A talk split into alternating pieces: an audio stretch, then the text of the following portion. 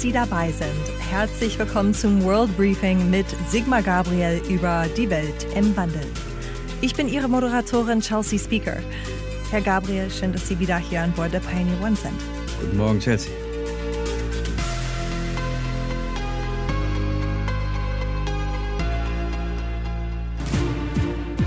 Diesmal sprechen wir über Russland im Geflecht der Weltpolitik. Es liegt auf der Hand nach dem ersten persönlichen Treffen zwischen US-Präsident Joe Biden und dem russischen Präsidenten Wladimir Putin. And good afternoon again from Geneva. We're coming back on the air at this hour with ABC News live coverage of today's historic summit. President Putin. Ich denke, einleitende Worte sind nicht nötig. Die Themen sind allen bekannt. Strategische Stabilität, Cybersicherheit, regionale Konflikte und Handelsbeziehungen. Bitte stellen Sie Ihre Fragen. Ladies and gentlemen, the President of the United States. Been a long day for y'all. Hello, everyone. Ich weiß, dass ein Hype um das Meeting gemacht wird, denn Präsident Putin und ich haben eine gemeinsame Verantwortung, die Beziehung zweier mächtiger und stolzer Länder stabil und berechenbar zu halten. Über Russland kann man in Deutschland gar nicht sprechen, ohne über emotionale Bezüge zu sprechen. Was ist Ihr Bezug zu dieser größten Flächenstaat der Welt? Na, wie viele andere in Deutschland äh, habe auch ich ein gespaltenes Verhältnis. Auf der einen Seite das unfassbare Leid, was Deutsche, unsere Eltern und Großeltern über Russland gebracht haben. Übrigens nicht nur über Russland, sondern über die Ukraine, über Belarus, über all diese Teile Osteuropas. Und dann auf einmal das Wunder, dass die Russen uns nach 1945 die Hand gereicht haben. Natürlich in der früheren DDR als mindestens Teilbesatzungsmacht. Ähm, auf der anderen Seite aber auch uns Westdeutschen. Sie haben mit der Bundesrepublik diplomatische Beziehungen aufgenommen. Konrad Adenauer konnte die Kriegsgefangenen aus Sibirien holen. Das ist schon alles nicht selbstverständlich gewesen. Auf der anderen Seite jetzt seit Jahren das Erleben, dass Russland sich aggressiv gegenüber dem Westen verhält und sogar von der Dekadenz des Westens spricht und dass die Zeit des Westens vorüber sei, bis hin dazu, dass Russland bereit ist, antieuropäische Parteien zu finanzieren. Das sind sozusagen die beiden Seelen, die in der Brust vieler Politikerinnen und Politiker oder auch einfach nur von Beobachterinnen und Beobachtern miteinander kämpfen. Ich selbst habe dieses Verhältnis mal erlebt, als ich Gast in St. Petersburg war und der Besuch begann mit meinem Besuch an dem Ehrenmal für die Verteidigerinnen und Verteidiger Petersburgs, damals Leningrads, gegen die deutsche Wehrmacht, wo es ja unglaublich viele Tote gab. Die Wehrmacht hatte äh, Leningrad eingeschlossen, gab keine Nahrungsmittel, die Menschen verhungerten und erfroren dort. Und ich war angekündigt, ich wollte mir das mal angucken und ich wurde empfangen als deutscher Minister von einer, wie soll man sagen, Kapelle, Band der Roten Armee, die dort Musik machte zu meinen Ehren. Und sie eröffnete den Besuch mit der deutschen Nationalhymne.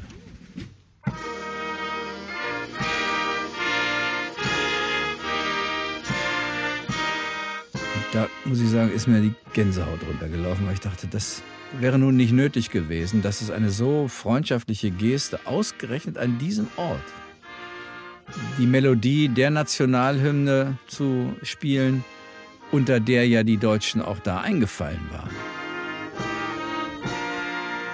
Das war schon ein besonderes Zeichen der Zuneigung zu uns Deutschen und des Respekts.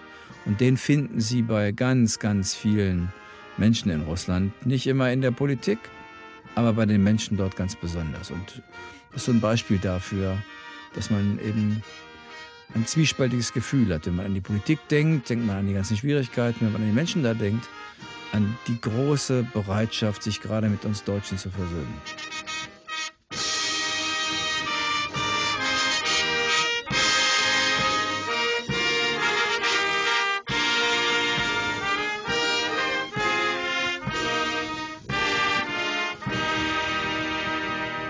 Und vor diesem Hintergrund fand jetzt das erste persönliche Treffen zwischen US-Präsident Joe Biden und dem russischen Präsidenten Wladimir Putin statt in Genf. Der große Knall ist ausgeblieben. Susan Glasser von der New York Times hat eine Kolumne zu dem Treffen geschrieben und die Schlagzeile war Joe Biden just had a summit with Vladimir Putin and nothing crazy happened. Also da ist nichts Verrücktes passiert. Man hat zivilisiert miteinander gesprochen. Was passiert jetzt? Wird jetzt alles gut?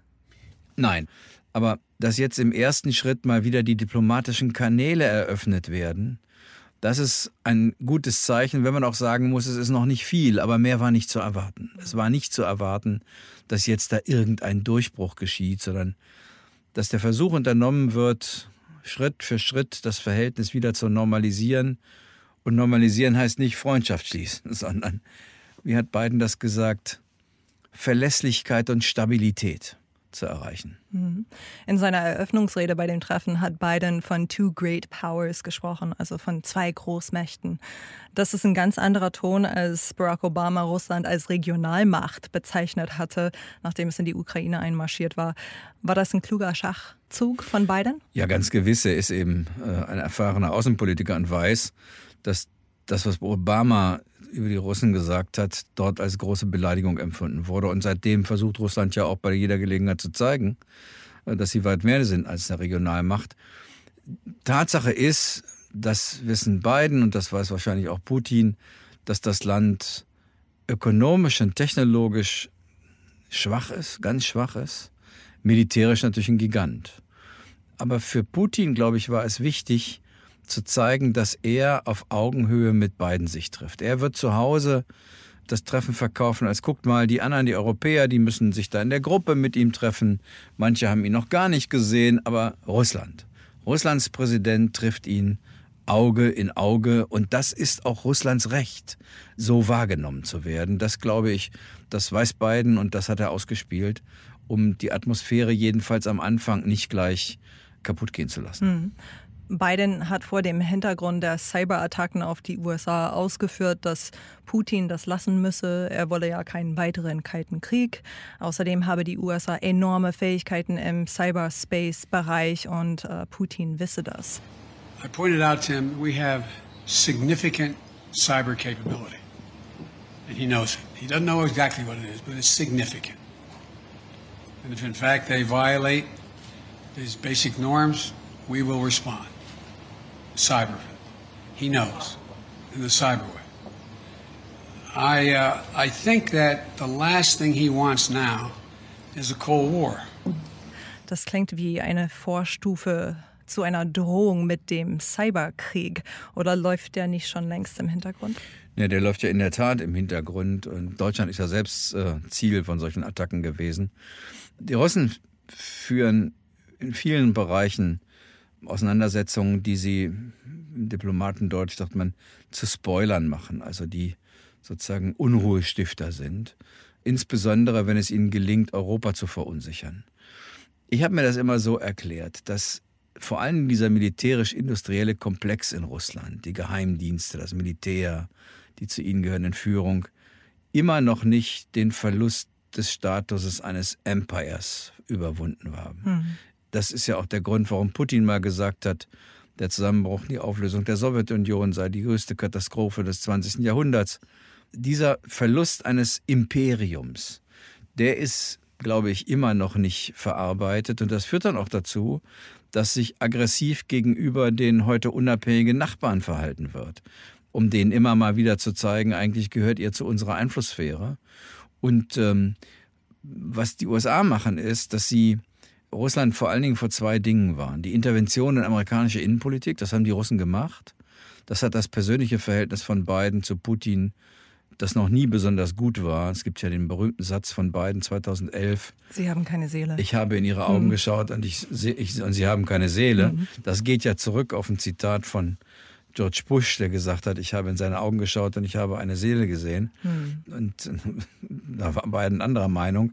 Aber dann natürlich die Intervention in den Wahlen und auch die ganze Kampagne Trumps gegen Bidens Sohn Hunter, der angeblich in der Ukraine nicht ganz saubere Geschäfte gemacht hat, wurde alles getriggert durch den russischen Geheimdienst. Und deswegen war von Anfang an sagen wir, das persönliche Verhältnis ist schon lange schlecht. Die beiden versuchen jetzt, das auf ein politisches Niveau zu bekommen. Vielleicht gelingt es jetzt wieder diplomatische Kanäle zu eröffnen und dass es wieder normal wird, dass der russische und der amerikanische Präsident miteinander reden. Eigentlich müsste es das Ziel werden, dass Amerika in Russland nicht zur Innenpolitik degradiert wird und Russland in Amerika nicht zur Innenpolitik degradiert. Das halte ich für das größte Problem, dass beide Länder zueinander kein außenpolitisches Verhältnis entwickeln, dann würden sie viel rationaler die diplomatischen Kanäle nutzen, wüssten, wie weit man gehen kann und wie weit nicht. Aber es ist in beiden Ländern Thema der Innenpolitik. Biden hat massiven Druck von Repräsentantenhaus und Senat. Er dürfe bloß keine Konzession an, an Russland machen. Sofort wird er als Weichling dargestellt. Äh, und umgekehrt ist die, sag mal, die Erzählung Putins in Russland, dass der dekadente Westen immer äh, Russland angreifen würde. Also solange das auf beiden Seiten nur Innenpolitik ist und nicht zur ganz normalen Außenpolitik gehört, wo man ja nicht Freundschaft schließen muss, sondern einfach nur miteinander umgehen, verlässliche Strukturen hat, solange bleibt das ein Problem. Mit der Sowjetunion gelang das. Hm. Ich würde ganz gerne zu dem Thema Nord Stream 2 kommen. Trump hatte kurz vor Ende seiner Amtszeit noch Sanktionen verhängt, aber lange nicht so umfangreich wie geplant. Einer, der jetzt Biden Druck macht, ist Texas-Senator Ted Cruz. Nord Stream 2, if completed, would generate billions of dollars for Putin that would fund Russian military aggression. The United States Congress will answer the call to stop the Nord Stream 2 pipeline. Sanctions on the Nord Stream 2 project included in a wide ranging U.S. defense spending bill. Senator Cruz, who's the sponsor of the bill. Passing Nord Stream 2 sanctions is an incredible victory for the United States and national security, but it's also an incredible loss for Vladimir Putin and Russia. Biden ist zwar gegen die Pipeline, kommt aber nicht mit Sanktionen. Er steckt hier auch in einem innen- und außenpolitischen Dilemma. Was wäre das Schlauste für ihn zu tun? Das, was er tut. Keine neuen Sanktionen zu erlassen. Ted Cruz ist natürlich auch ein Lobbyist für die amerikanische Ölindustrie. Ich meine, das Erste, was man erstmal sagen muss, ist, äh, solange die USA Schweröl in Russland kauft, ungefähr im gleichen Geldvolumen, wie wir Gas von Russland kaufen wollen, ist es ein bisschen schwierig zu sagen, ihr Europäer, ihr dürft die Russen nicht mit Geld unterstützen. Das Zweite ist, ich glaube, dass Biden einfach so klug ist, wie auch es Ronald Reagan zum Beispiel war. Der Ronald Reagan, der damals noch der Führer der Antikommunisten war, für den Moskau das Reich des Bösen war, weil er einfach eine Güterabwägung gemacht hat. Der hat seinem amerikanischen Außenminister Schulz damals zugehört und er hat ihm gesagt, du, wir brauchen die Deutschen an so vielen Ecken, wegen einer Pipeline müssen wir mit dem keinen Ärger haben. Ich glaube, das läuft dort genauso, zumal es ja eine ganz fast schon witzige Geschichte gibt. Der Außenminister Tony Blinken hat über diese Pipeline und die Sanktionen der Amerikaner gegen die Pipeline der 70er Jahre seine Doktorarbeit geschrieben. Mhm. Unter der Überschrift Ally versus Ally und kommt natürlich zu dem Ergebnis, dass das irgendwie keine gute Idee ist, wenn Alliierte gegeneinander Sanktionen machen. Er ist wahrscheinlich einer der wenigen Menschen, die mal im Laufe ihres Berufslebens ihre eigene Doktorarbeit wieder vorgelegt und zur Umsetzung bringen müssen. Also das finde ich ist schon alles auf einem ziemlich berechenbaren Kurs, ganz anders als das bei Trump der Fall war. Es ist aber doch richtig, dass Deutschland sich mit dem Gas aus Russland auch ein Stück weit erpressbar macht, oder? Nee, eben nicht, weil wir alle so tun, als ob der Gasmarkt in Europa gerade gestern neu erfunden wurde. Die Wahrheit ist, wir haben vor 25 Jahren eine Entscheidung getroffen in Europa, die hieß Liberalisierung des Gasmarktes. Das hat zwei Konsequenzen gehabt. Wir haben den Staat und den staatlichen Einfluss in die Energiemärkte rausgedrängt und haben eine europäische Rahmengesetzgebung gemacht. Und wir haben vor allen Dingen das Netz in Europa, das Gasnetz miteinander vermascht, weil wenn Sie einen gemeinsamen europäischen Markt haben wollen, dann wollen Sie auch gemeinsame Preise haben an jedem Ort. Das geht aber nur, wenn das Gas überall gleichzeitig verfügbar ist, sonst bestimmt der Knappheitsgrad den Preis. Das heißt, heute haben wir ein Gasnetz in Europa, wo der Ausfall einer Förderrichtung ohne Probleme an anderer Stelle ersetzt werden kann. Das eigentliche Problem der Debatte ist nicht, ist man für oder gegen Nord Stream, da gibt es viele Argumente dafür und dagegen, sondern dass man doch schon fragen darf, ob es eigentlich angemessen ist, wenn die Vereinigten Staaten von Amerika in diese europäische Gasrichtlinie intervenieren, die halt vor 25 Jahren geschaffen wurde und die da lautet, wenn du dich hier an die Regeln hältst, dann kannst du als Unternehmen selbst entscheiden, von wem du deine Gasreserven bekommst. Ist übrigens auch dein Risiko. Dass ein Verbündeter sozusagen diese generelle Entscheidung in Frage stellt und in den Markt intervenieren will, ich glaube, das geht nicht. Das ist auch genau diese Großmannssucht, die man Amerika immer vorwirft oder die Putin Amerika immer vorwirft. Ob das Großmannssucht ist oder ob man das Indispensable Nation nennt, eins ist jedenfalls klar, die Amerikaner haben natürlich für die Sicherheitsinteressen Europas gesorgt, auch viel Geld dafür bezahlt. Und deswegen dürfen sie auch bei den Sicherheitsinteressen Europas mitreden. Man kann ja nicht sagen, dass sie das nichts anginge. Zumal ich glaube, dass vielleicht die Russen auch eine falsche Rechnung aufmachen. Denn solange wir unsere Gebäude mit Erdgas erwärmen, werden wir die Klimaschutzziele nicht erreichen. Und deswegen wird man sehen, in welcher Weise und wie lange diese große Lieferung, ich glaube, wir sind zu 30 Prozent, kriegen wir also Erdgas aus Russland, ob diese Bedeutung nicht auch abnimmt. Deswegen ist das Argument der Grünen, warum sie die Pipeline für überflüssig halten.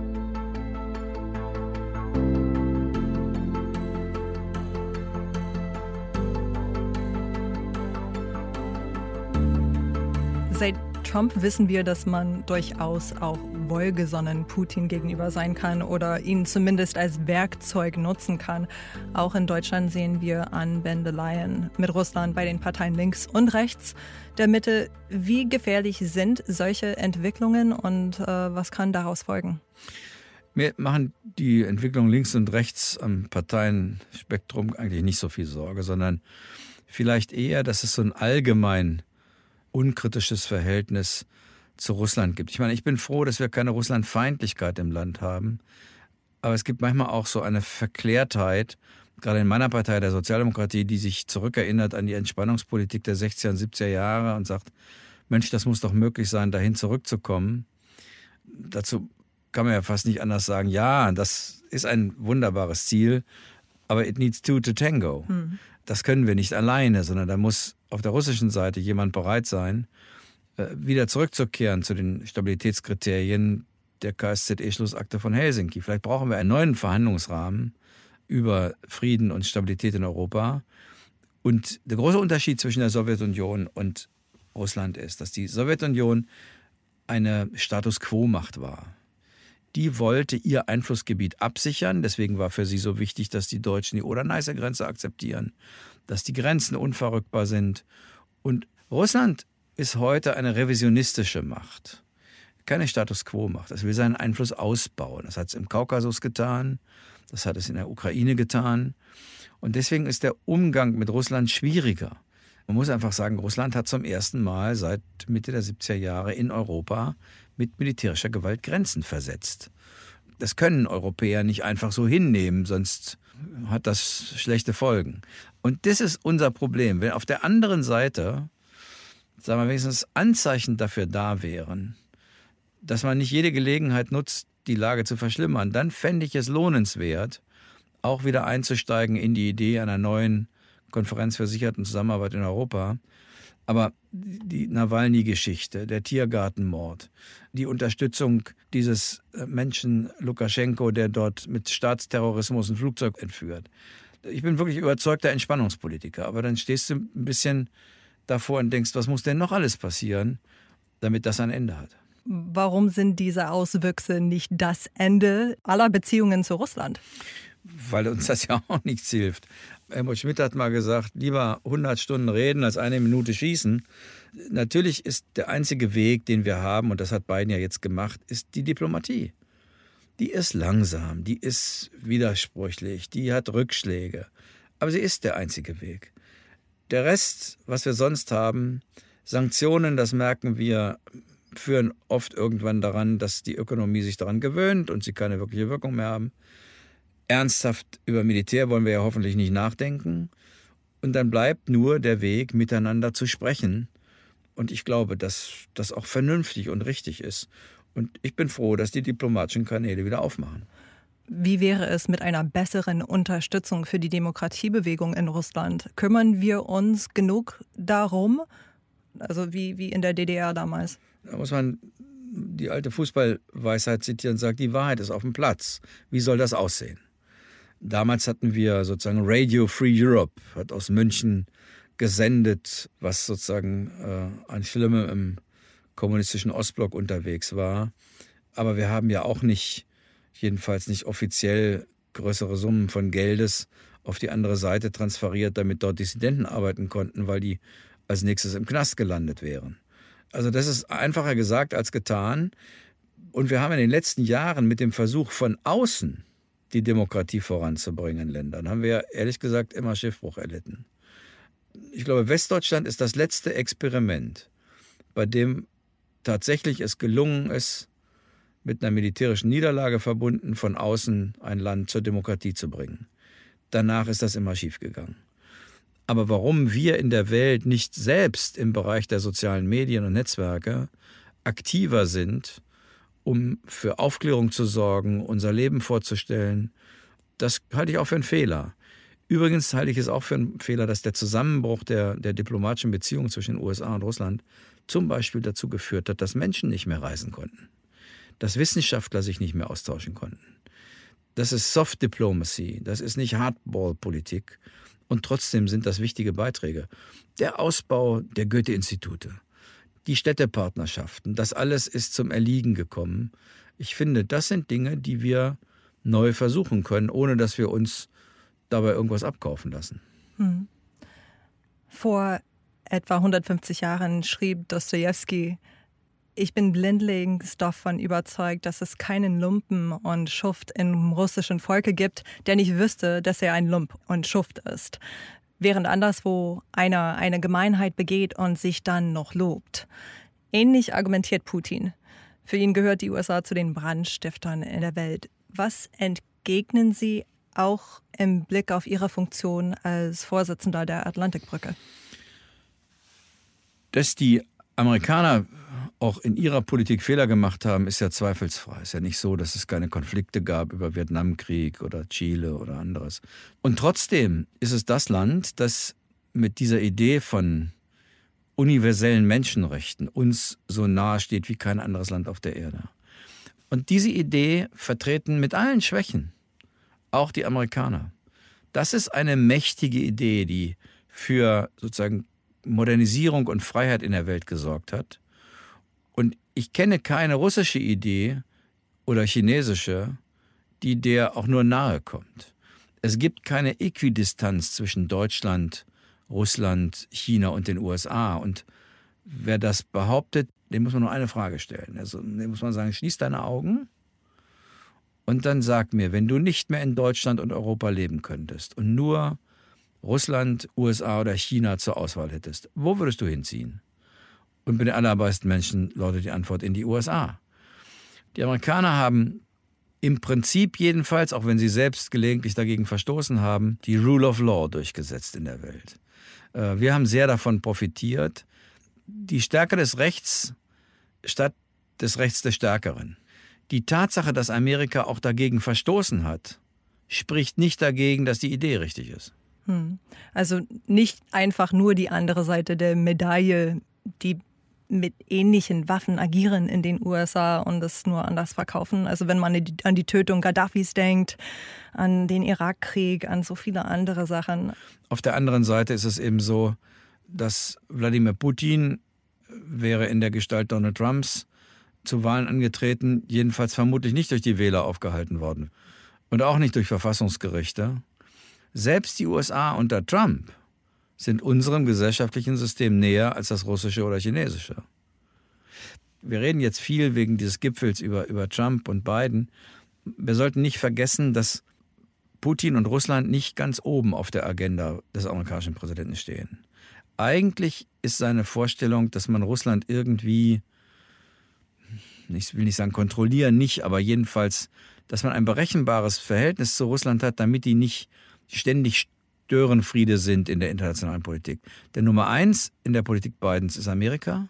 Das Land ist nach wie vor tief gespalten. Und Nummer zwei ist China.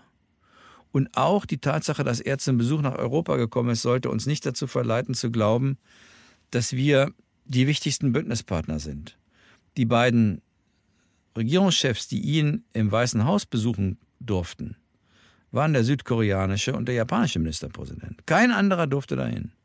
Die Zusammenarbeit im sogenannten Quad, also mit Japan, Australien, hoffentlich auch Südkorea und Indien, als sozusagen unmittelbare Nachbarn Chinas, ich würde sagen, die ist für Joe Biden mindestens so wichtig wie die NATO und die transatlantische Allianz. Und ich war jetzt eine Woche in den USA. Es ist nicht so, dass die Amerikanerinnen und Amerikaner einen, wie soll ich das sagen, sentimentalen Blick auf Europa haben. Die wissen schon, dass der Austritt Großbritanniens uns schwächer gemacht hat. Die wissen schon, dass wir uneinig sind, dass wir keine Antwort auf die Frage haben, wie wir gemeinschaftlich Europa nach der Pandemie aus der Krise führen. Denn der European Recovery Fund wird viel zu klein sein. Also sie haben schon einen realistischen Blick. Ich glaube, sie hoffen, dass ein Land wie Deutschland in die Rolle der Briten gehen kann. Denn Großbritannien war für die USA immer quasi auch der Erklärer Europas. Die Rolle der Übersetzer. Das ist ja auch ein bisschen für einen Amerikaner ein schwieriges System. Da setzen 27, 28 Staaten zusammen, es gibt keinen Chef. Äh, jeder darf das gleiche Recht wie, wie alle anderen. Die Deutschen hätten, glaube ich, eine große Chance, wenn sie in diese Lücke gehen würden, wenn sie das versuchen würden zu füllen. Und wenn das passiert, glaube ich, würden wir in Osteuropa für viel Beruhigung sorgen. Denn dass Frankreich versucht, in die Führerschaft Europas zu kommen, ist das gute Recht Frankreichs.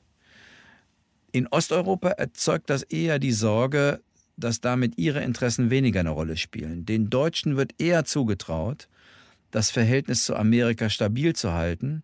Und die Osteuropäer glauben einfach in Sicherheitsfragen eher den Amerikanern als den Europäern. Hm. Deutschland kann eine ganz wichtige Schnittstelle sein. Ja, und in Deutschland ist man in der Bevölkerung recht entspannt. Russland gegenüber 72 Prozent der Ostdeutschen sind für eine Annäherung an Putins Russland. Bei den Westdeutschen sind es 54 Prozent. In den Ländern östlich von uns ist man wesentlich unentspannter. Nicht nur in der Ukraine, logischerweise. Seit der Krim-Annexion 2014 hat der Osten massiv aufgerüstet, allen voran Polen aber auch die baltischen Staaten wünschen sich mehr Schutz vom Westen. Das ist doch die nächste Krux für Deutschland. Also, das ist so. Wobei in Deutschland müssen wir ein bisschen genauer hingucken. Je jünger die Leute sind und je westlicher sie leben, desto größer ist ihre Kritik an Russland. Wegen Menschenrechtsverletzungen und vielem anderen mehr. Ähm, meine Generation und die, die noch ein bisschen älter ist und alle mal die in Ostdeutschland, haben oft einfach noch große Erinnerungen an die Zeit der Entspannungspolitik von Willy Brandt und wünschen sie sich eigentlich heimlich zurück. Aber dazu nochmal, it needs two to tango. Und die Welt hat sich weitergedreht. Die Welt hat sich weitergedreht und für uns ist vielleicht es ganz ungewohnt, geostrategischen Blickwinkel einzunehmen. Das sollten wir ja auch die letzten 70 Jahre nicht, um Himmels Willen. Dafür hatten wir die, die Amerikaner, die Briten und die Franzosen.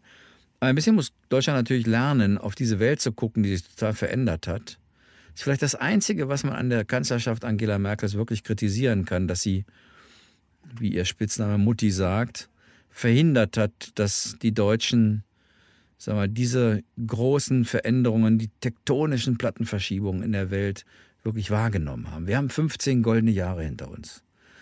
Ähm, wirtschaftlichen Erfolg, sinkende Arbeitslosigkeit, höhere Renten, große Stabilität. Und wir haben eigentlich über die Frage, was passiert denn da draußen, überhaupt nicht nachgedacht. Und das, glaube ich, muss jetzt kommen. Was passiert in der Welt? Was heißt das für Europa?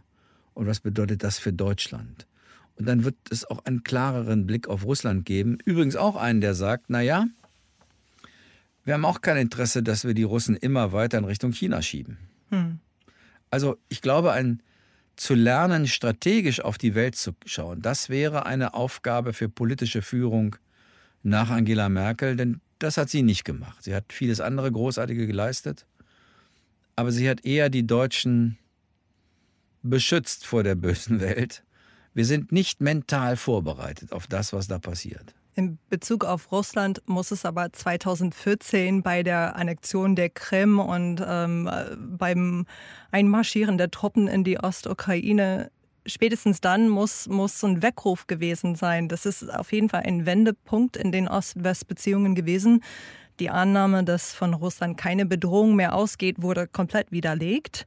Damals waren Sie Bundeswirtschaftsminister. Wie haben Sie diesen Moment damals wahrgenommen? Naja, ich habe ihn fast unmittelbar dadurch wahrgenommen, dass ich bei Putin war hm. und wir über die Ukraine geredet haben und ich fahre da weg, sitze im Auto, höre ich die Nachricht, dass er jetzt die Volksabstimmung durchziehen will auf der Krim. Und hatte bei Ihrem Treffen auch kein, kein Wort, Wort, darüber verloren. Kein Wort. Das war schon, sag mal, die Annexion der Krim und im Grunde das Schüren dieser, dieser bewaffneten Auseinandersetzung dort. Wobei in der Ukraine muss man sagen, gibt es auch eine Seite auf der Ukraine, die viel dafür getan hat, dass dieser militärische Konflikt nicht zu Ende kam. Ich meine, mit, mit absurden Entwicklungen dort. Und Deutschland hat ja reagiert. Deutschland hat damals die Sanktionen vorangetrieben, hat zugleich versucht, in diesem Minsker Prozess den Konflikt einzudämmen.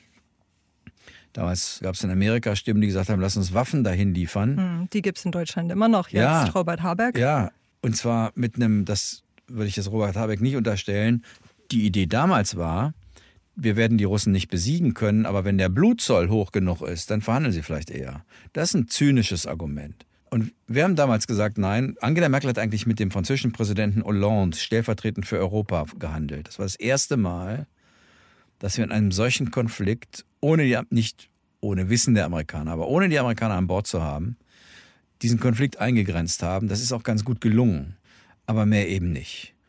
Und seitdem sind hat es vielfältige Versuche gegeben, die Beziehung wieder zu beleben. Aber solange dieser Konflikt nicht beseitigt ist, ist das, jetzt redet ja gar keiner mehr über die Rückgabe der Krim, das tun die Ukrainer noch. Aber wenn wir ehrlich sind, kein Mensch redet sonst darüber. Aber wenigstens das wirkliche Beenden dieses Kriegs in der Ostukraine, die Sicherung der territorialen Integrität dort. Und seitdem ist das eigentlich das Verhältnis immer schlechter geworden. Hm. Was muss der Westen jetzt mit der Situation vor Ort? Wie muss der Westen vorgehen? Uns bleibt nichts anderes, als mit Russland zu verhandeln. Und wenn man Sanktionen nochmal diskutiert, dann muss man eigentlich Sanktionen viel härterer Art gegenüber russischen Oligarchen durchführen, wenn man deren Vermögen festsetzt, deren Wohnungen in Berlin, Paris und London kassiert. Wir haben zwar bei einigen Oligarchen das gemacht, aber bei weitem nicht genug.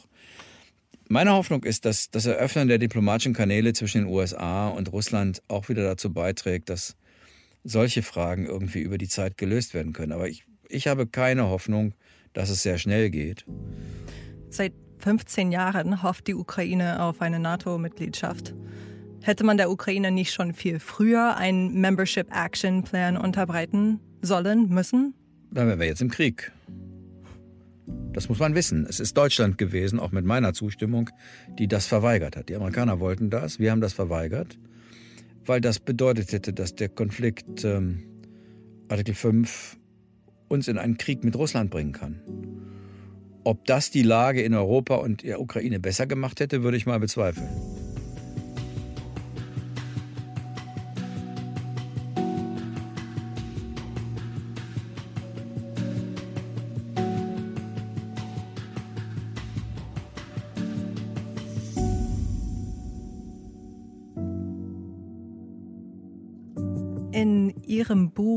Putins Welt schreibt Katja Gloger, Wladimir Putin bündete eine tiefsitzende kollektive Sehnsucht nach Wiederauferstehung und Revanche. Putin propagiert auch eine Abwehr eines äußeren Feindes, äh, der Aggression der NATO und die böse USA natürlich. Wie bewerten Sie diese Haltung und ähm, wie nützlich ist diese Haltung für Putin? Dass er das gemacht hat, ist ja unstreitbar und die Übernahme der Krim hat ihm ja eine unfassbare Popularität bekommen, was ja Ausdruck sozusagen von Nationalstolz war. Das ging von 16 bis auf 90 Prozent innerhalb ja. kürzester Zeit seiner Popularität. Es gibt ne? natürlich viele Russen, die sagen, wenn der Khrushchev nicht besoffen gewesen wäre und jemals gedacht hätte, dass die Ukraine nicht mehr zur UdSSR gehört, hätte er die nie der Ukraine gegeben. Das ist letztlich auch ein zynisches Argument. Äh, trotzdem, natürlich ist das ein beliebtes Instrument, sozusagen diese Rally around the flag in Krisenzeiten, das haben ja auch schon andere gemacht, aber ist er nicht der Erste. Die Frage ist, wie lange hält das eigentlich? Wir sehen in Russland eine ökonomisch ganz schwierige Situation. Es ist ja eine Rentenökonomie, die nur von Rohstoffen lebt. Ein wirklicher Mittelstand ist nicht entstanden. Die Oligarchen kontrollieren große Teile des russischen, der russischen Volkswirtschaft. Wir hatten Demonstrationen in Russland, die sich nicht vor allen Dingen gegen das politische System wandten, sondern weil Renten gekürzt werden sollten, weil die Lebensbedingungen schlecht sind. Wie lange geht das gut? Es gibt Menschen, die behaupten, das ging in Russland noch lange gut, weil die russische Führung traditionell gefürchtet werden will und nicht geliebt. Ich bin nicht so sicher, ob im 21. Jahrhundert Menschen sich auf Dauer sehend wie wenige Kilometer außerhalb ihres Landes sich das Leben besser entwickelt, auf Dauer zufrieden sind, indem es immer schwieriger wird. Mir hat ein Freund erzählt, dass es so ungefähr vor einem halben, dreiviertel Jahr 50 Kilometer außerhalb von Petersburg es besser ist, man bringt die Spritzen mit, wenn man ins Krankenhaus geht, weil es keine gibt. Kann man sich gar nicht vorstellen. Ja, deswegen, Russland ist ökonomisch in wirklich nicht einfachen Zeiten und gibt viel, viel Geld, viel mehr als es das sollte, für außenpolitische Abenteuer und für Rüstung aus. Aber das hat was zu tun mit diesem militärisch-industriellen Komplex, der das Land weitgehend beherrscht. Die Frage ist, was entwickelt sich da eigentlich? Eine Entwicklung zum Schlechteren kann man schon sehen. Es gibt Zirkel in Moskau, die weit nationalistischer sind als Putin. Und die nicht zwingend unter absoluter Kontrolle von ihm sind.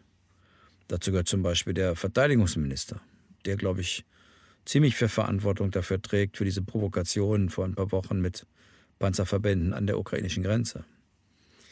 Deswegen, man soll nicht glauben, es könnte nichts schlechter werden.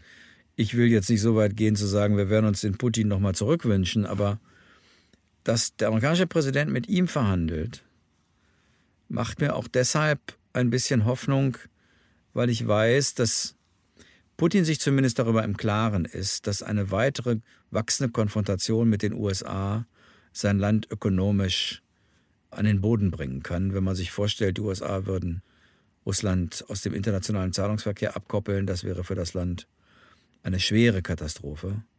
Äh, und da hilft dann auch nicht ein russischer Nationalismus. Also ich hoffe, dass das dazu beiträgt, diesen auch sichtbaren Teil, so Leute schreiben da so Texte schon ein bisschen her, so 100 Years of Russian Solitude. Also, das ist ja eigentlich ein Buch aus Spanien, aber. Gabriel García Márquez. Genau, ja. das hier missbraucht wurde nach dem Motto: Wir haben es hunderte von Jahren mit dem Westen versucht, das hat nicht funktioniert.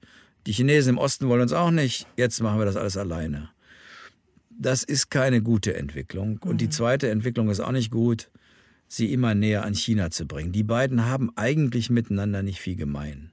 Ich kann mich noch als Kind erinnern an Fernsehberichte von Grenzschießereien am Ussuri, dem Grenzfluss zwischen China und Russland. Und ich weiß nicht, ob nicht inzwischen ein paar Millionen Chinesen illegal auf russischer Seite leben. Also ganz viel verbindet die nicht.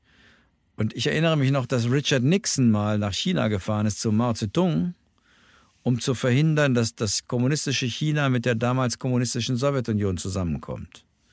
Vielleicht ist es auch eine Aufgabe, nach Moskau zu fahren, um zu verhindern, dass das heutige Russland, das autoritäre Russland mit dem autoritären China zusammenkommt. Hm.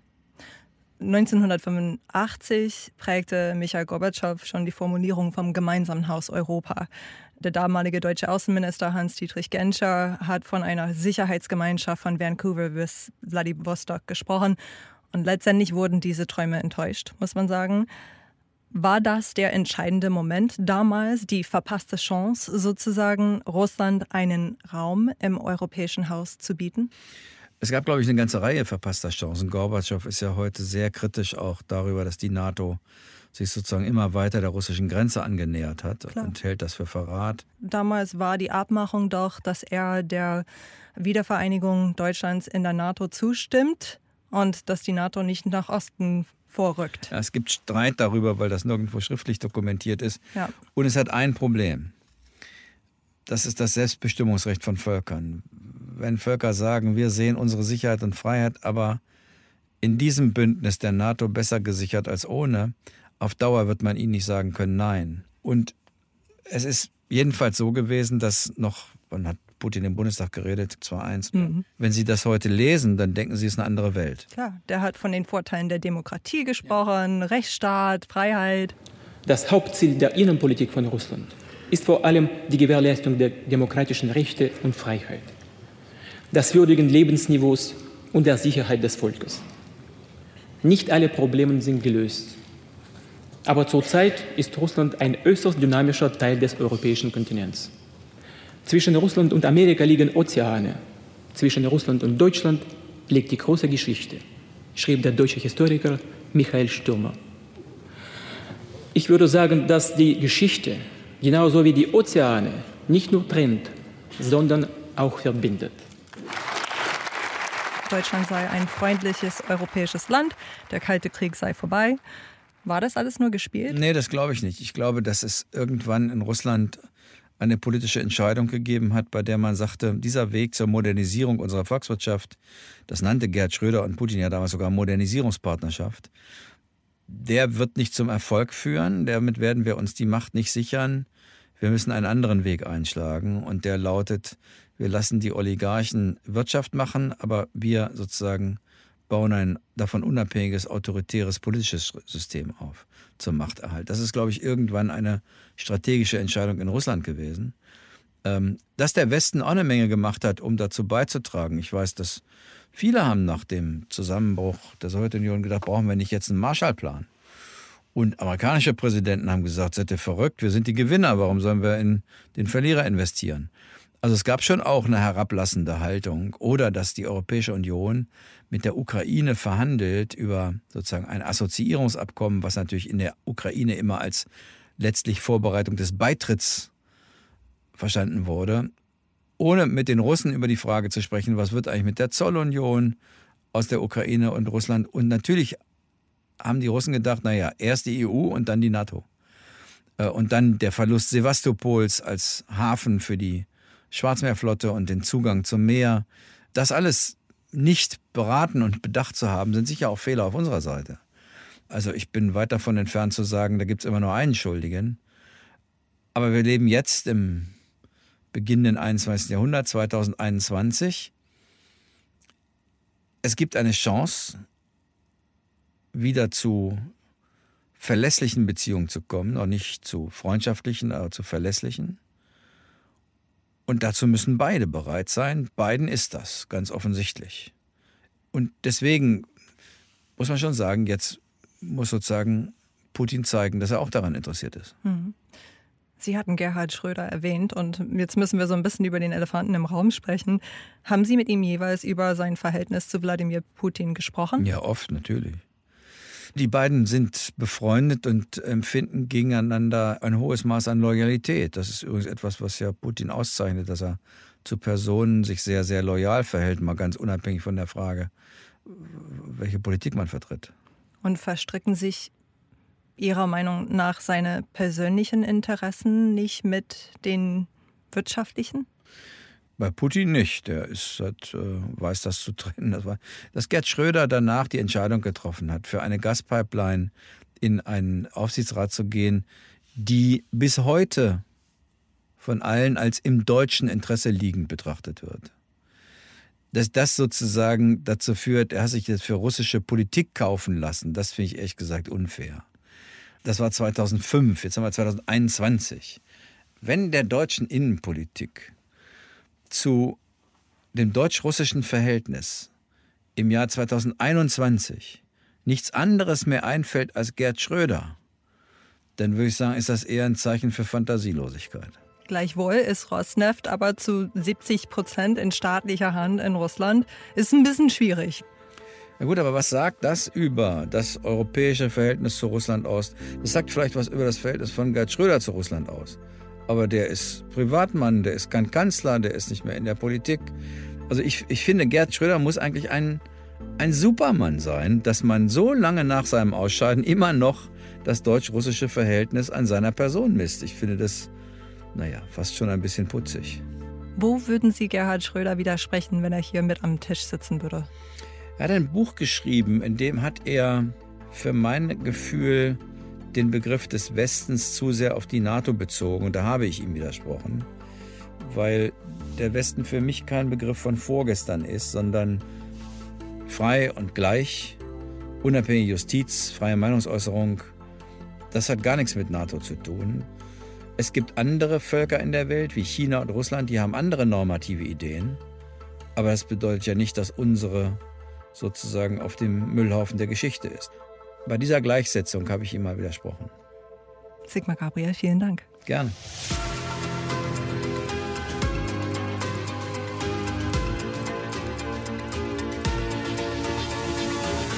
Vielen Dank natürlich auch an Sie, liebe Pioneers, fürs Zuhören.